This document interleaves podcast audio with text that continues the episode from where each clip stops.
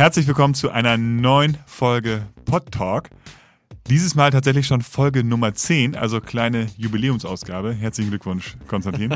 Glückwunsch, Vincent. Wir dürfen hier wieder den Horizont Podcast übernehmen und ja, wir freuen uns über das Feedback, was wir zur letzten Folge bekommen haben und haben diese Woche auch wieder einige spannende Themen und Konstantin schaut dabei ganz weit nach Fernost. Ähm, ja, sag doch einfach mal, worum geht's da? Genau, ähm, wir haben uns für diese Ausgabe ein bisschen was Besonderes überlegt, weil wir natürlich hier ähm, in dieser Kolumne häufig auf äh, den deutschen Markt gucken, logischerweise, und auch viel auf den amerikanischen Markt ähm, und gleichzeitig dementsprechend auf die deutsch- und englischsprachigen Podcast-Märkte und deren Entwicklung.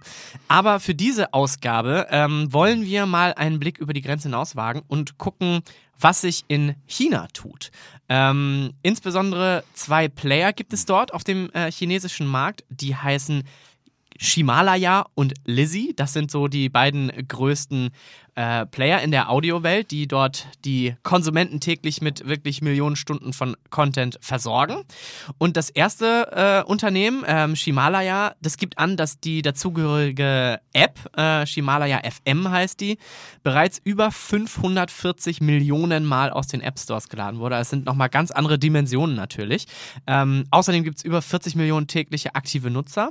Lizzy, die andere ähm, äh, Firma, die ich schon genannt habe, ähm, ist bei chinesischen Hörern besser bekannt für die äh, Audio-App, die sie äh, produzieren, die Litchi FM heißt. Und die ähm, wurde jetzt gerade mit 80 Millionen Dollar gefundet und ist an die Börse gegangen. Da gab es ein IPO. Äh, bekannteste Investor ähm, sind ja so große asiatische ähm, Riesen wie äh, Xiaomi. Die kennt man ja, glaube ich, als vor allem als Handyhersteller.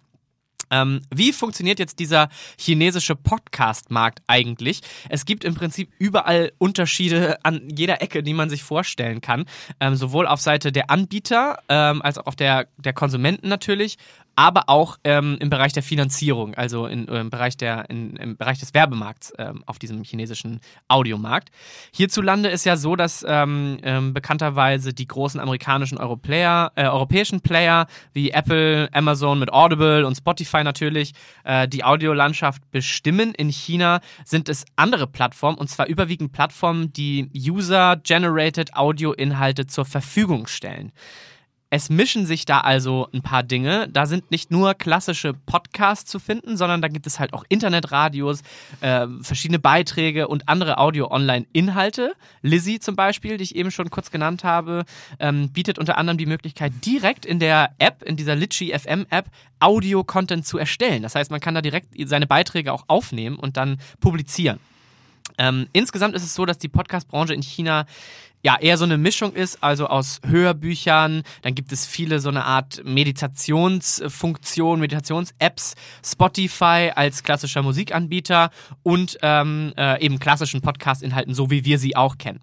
Die Plattformen ähm, selber könnten so ein bisschen verstanden werden als so eine Art Audio-YouTube, ähm, so könnte man es ungefähr sehen. Das heißt, alle Funktionen, ähm, die wir jetzt so aus unterschiedlichen, aus der Podcast-Branche, aus unterschiedlichen Plattformen kennen, laufen ähm, für Publisher als auch für Konsumenten in diesen Audio-YouTube-Apps sozusagen zusammen.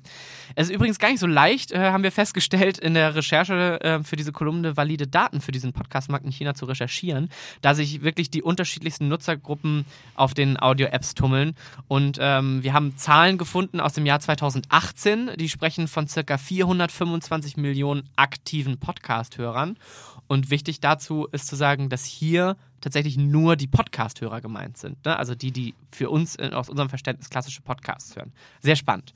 Ähm, diese Audio-Sharing-Plattform ähm, Shimalaya FM oder Shimalaya als Company gibt an, dass der durchschnitt, durchschnittliche Nutzer sogar 150 Minuten täglich in der App verbringt.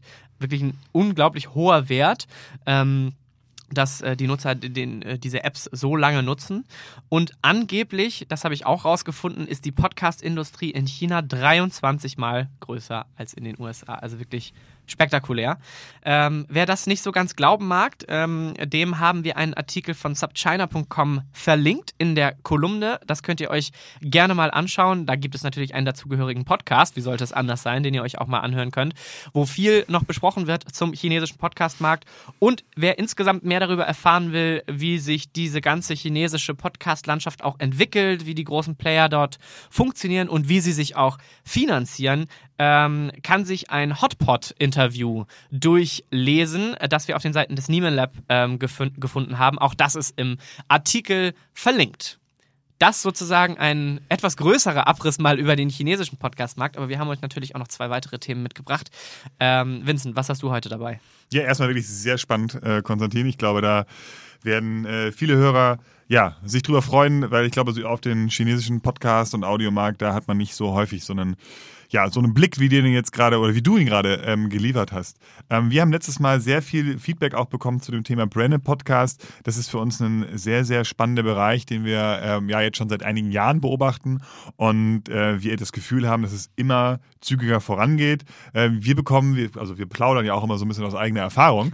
Wir bekommen tatsächlich jede Woche Anfragen in diesem Bereich. Wir sehen sehr viele neue Formate, sehr viele spannende Projekte. Wir sehen auf dem amerikanischen Markt immer sehr viel ähm, neue Projekte und was so ein Branded Podcast wird, äh, wie wir denken, ist, glaube ich, so eine, ähm, im Endeffekt so eine Audioform von einem Magazin. Also sehr viele Unternehmen haben ja Kundenmagazine in jeglicher Art, ob die da nun Schrauben, Kühlschränke oder ähm, ihre Versicherungsaktivitäten sozusagen vorstellen. Und ähm, das ist ja nicht nur in diesem Kundenmagazin langweilig aufbereitet, sondern auch ähm, mit sehr schönen Content sozusagen bestückt, mit guten Interviews, ähm, guten Artikeln. Und so ähnlich muss man sich das eigentlich auch für einen Podcast vorstellen. Und äh, dort gibt es schon wirklich sehr, sehr interessante ähm, Projekte, die nicht, die nicht langweilig sind, wo nicht irgendwelche Verträge erklärt werden, sondern sondern sich wirklich Mühe gegeben wird im Bereich Content Marketing, im Endeffekt schöne Stories, schöne Geschichten, schöne Interviews, einfach guten Content zu kreieren. Und ähm, man, das muss man natürlich auch, weil man die Hörer natürlich davon überzeugen muss,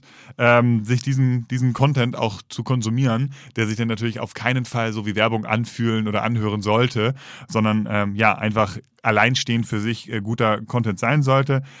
Das ist natürlich gar nicht so super einfach. Ähm, deswegen sollte man sich dort ähm, viele Gedanken vorab machen. Wir merken auch, was für uns auch interessant ist als Marktbeobachter, dass das sehr viele verschiedene Agenturen sind, die aktuell sich damit, damit beschäftigen. Also da ähm, ja, hören wir quasi aus allen Ecken ähm, Bemühungen. Und äh, man hat natürlich aber im Podcast dann auch die Bereich verschiedene Nischen, äh, die Möglichkeit, verschiedene Nischen und Themenbereiche abzudecken.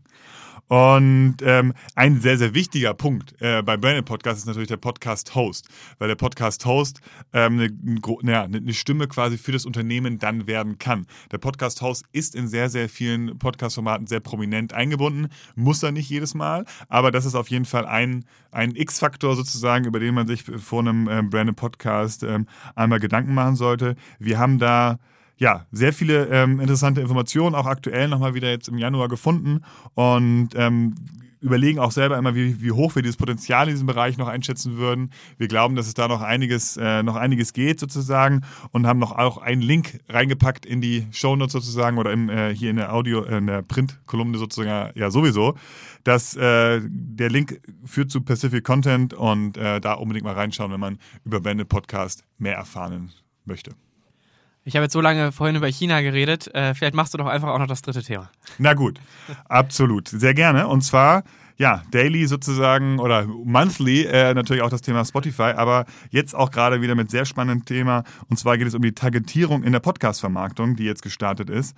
Und ähm, die, Spotify startet jetzt erstmal in den USA. Das bleibt auch den USA, soweit wir aktuell wissen, erstmal vorenthalten, also noch nicht auf dem deutschen Markt ähm, ja, aktiv und dort werden die Werbeeinbindungen dann abhängig von demografischen Daten, Wohnort und ähm, anderen Daten targetiert eingespielt. Und ähm, das ist natürlich eine, eine, eine Revolution auf dem Podcast-Markt und ähm, für Spotify sozusagen ein Schritt in Richtung eines Full-Service-Podcast-Providers, also auch da die Vermarktung richtig anzubieten. Und ich, wir glauben, dass es den Podcast-Werbemarkt merklich verändern kann.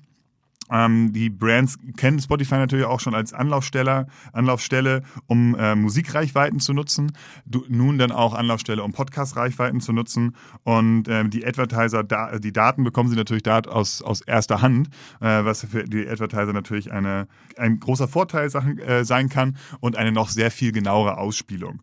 Ähm, es gab, äh, wir haben es auf LinkedIn so ein bisschen beobachtet, auch kritische Stimmen. Ähm, einmal auch in Richtung, ja, was sind das denn für Daten? Wollen wir die Daten überhaupt alle abgeben? Also jetzt so aus Nutzerperspektive.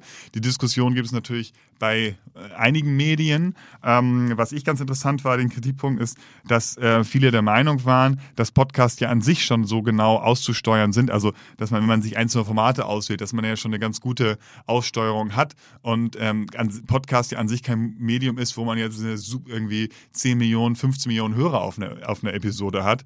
Und wenn man das dann zu sehr targetiert, dass es dann sehr, sehr kleinteilig werden kann hängt, glaube ich, ist also, also ja, weiß nicht, ob man es als Henne-Ei-Problem bezeichnen kann, aber ähm, bei großen Formaten, glaube ich, äh, gibt es die Möglichkeit einer, einer sinnvollen Targetierung. Bei kleineren Formaten wird, äh, finde ich das Argument, dass eine Targetierung sehr, sehr kleinteilig werden kann, auf jeden Fall nachvollziehbar. Ähm, aber auf jeden Fall wieder ein spannender Schritt sozusagen auch im, im Tech-Bereich, im Ad-Tech-Bereich, ähm, jetzt auch im Podcast-Markt. Und ähm, ja, auf jeden Fall interessant zu beobachten und sind da schon gespannt auf die ersten Ergebnisse aus dem amerikanischen Markt, wie die Advertiser das auch so annehmen. Genau, das war's auch schon für diese Woche. Und ähm, wir freuen uns sozusagen schon auf den nächsten Monat. Und falls ihr Themen seht, wir was vergessen haben, schreibt uns gerne und ja, wir hören uns. Bis bald. Bis bald.